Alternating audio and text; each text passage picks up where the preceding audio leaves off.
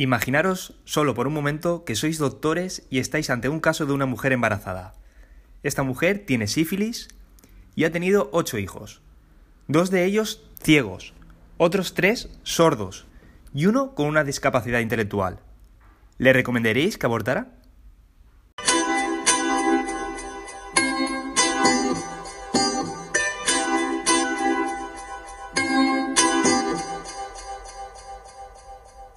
La curiosidad mató a... Lorato. Hola mundo, ¿qué tal estáis? Soy Bustamestre y en este viernes 10 de mayo la verdad es que estoy especialmente feliz y emocionado porque estamos de estreno, un nuevo canal de podcast, La curiosidad mató a Don Gato, en el cual un servidor, maestro de primaria infantil, voy a compartir con vosotros curiosidades y anécdotas que no os dejarán indiferentes, eso lo prometo, y que contribuirán a hacer valer aquello de que no te acostarás sin saber una cosa más.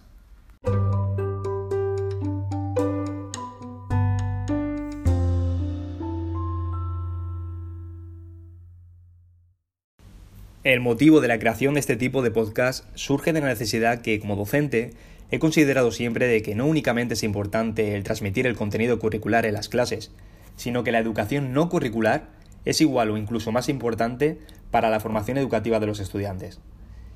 Mis clases se han caracterizado por incluir alguna historia, curiosidad o anécdota con la finalidad de conseguir, primero, una mayor motivación y segundo, un enriquecimiento cultural de mis alumnos. Muchos de estos, ya antiguos alumnos, me agradecen a día de hoy estas pequeñas enseñanzas suplementarias que tanto nos edulcoran a todos intelectualmente y por ende como a personas. Pero después de esta breve presentación vamos a centrarnos en lo que realmente nos importa a todos, el contenido, el contenido de la curiosidad mató a Don Gato.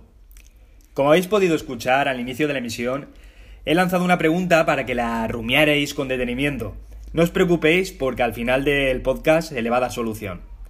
Mientras tanto, para este primer podcast voy a compartir con vosotros un top 5 de curiosidades muy curiosas, válgame la redundancia.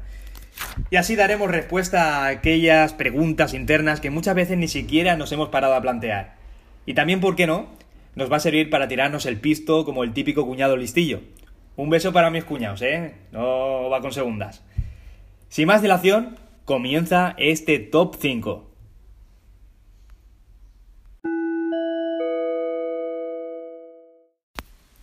En el número. Los reyes de la baraja de cartas francesa. ¿Sabíais que cada uno de los reyes de la baraja de cartas francesa representa uno de los grandes reyes de la historia? Pues así es. En concreto, el rey de picas personifica al rey David, el rey de corazones a Carlo Magno, el de tréboles a Alejandro Magno y el de diamantes a Julio César. En el número. Las X al final de una carta. Estas X al final de las cartas significan besos. ¿Pero a qué se debe esto? Pues esto es porque las personas analfabetas del medievo la documentación la firmaban con una X. Y para jurar aquellas obligaciones que especificaban esos documentos, se hacía el gesto de besar la X. Es por este motivo que el beso y la X se convirtieron en sinónimos. En el número T. ¿Por qué en Nochevieja tomamos uvas? Lo primero que hay que decir es que es una tradición originariamente española. Y es que en el año 1909 hubo tanto excedente de uva que los cosecheros tuvieron la idea de tomarla la última noche del año para darle salida. Os cuento una curiosidad, ya que estamos, una curiosidad personal. Yo en lugar de uvas tomo aceitunas. Eso sí, sin hueso, por supuesto. En el número Dos. La máscara de Michael en la saga Halloween. Esta curiosidad es para los más cinéfilos. Resulta que la archiconocida máscara del terrorífico asesino, Michael, es una máscara del legendario Capitán Kirk de Star Trek, solo que con los ojos recortados y pintada de blanco. Previamente iban a utilizar la de un payaso. Y ahora, como me gusta rizar el rizo, la máscara de la saga Scream fue utilizada porque buscaban posibles lugares donde filmar y la encontraron en una casa abandonada. ¿Cómo os quedáis? Y en lo más alto del top de hoy, en el número... Uno. ¿Por qué hacemos chin chin cuando brindamos? En la antigüedad era bastante normal, si querías acabar con la vida de un enemigo, utilizar una bebida envenenada. Ante esta moda, se curaron en salud adquiriendo la costumbre de que el anfitrión chocara su copa con la copa de su invitado. ¿Y para qué? Pues haciendo esto, las gotas de las bebidas de uno y otro, ¿qué pasaba? Que se mezclaban y ambos ingerían el mismo contenido.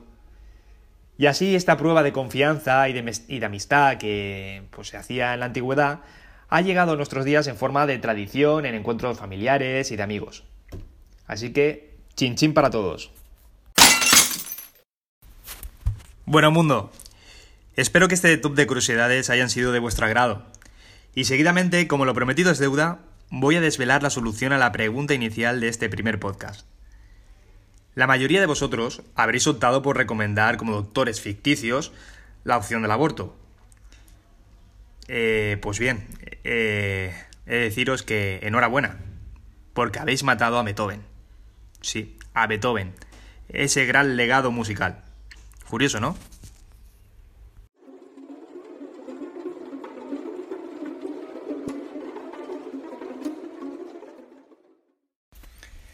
Por último, quiero cerrar cada podcast con una frase reflexiva y motivadora.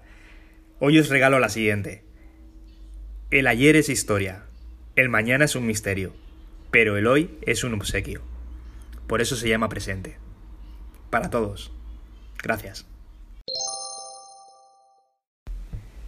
Y hasta aquí el podcast de hoy. Me despido de vosotros. Gracias por vuestra atención. Espero vuestros comentarios y que haya mucho feedback y podéis seguirme también en redes sociales, Instagram, Tumblr y Twitter, como Bustamestre. Se despide un servidor, Bustamestre, en la curiosidad mató a Don Gato. Gracias. Hasta la próxima.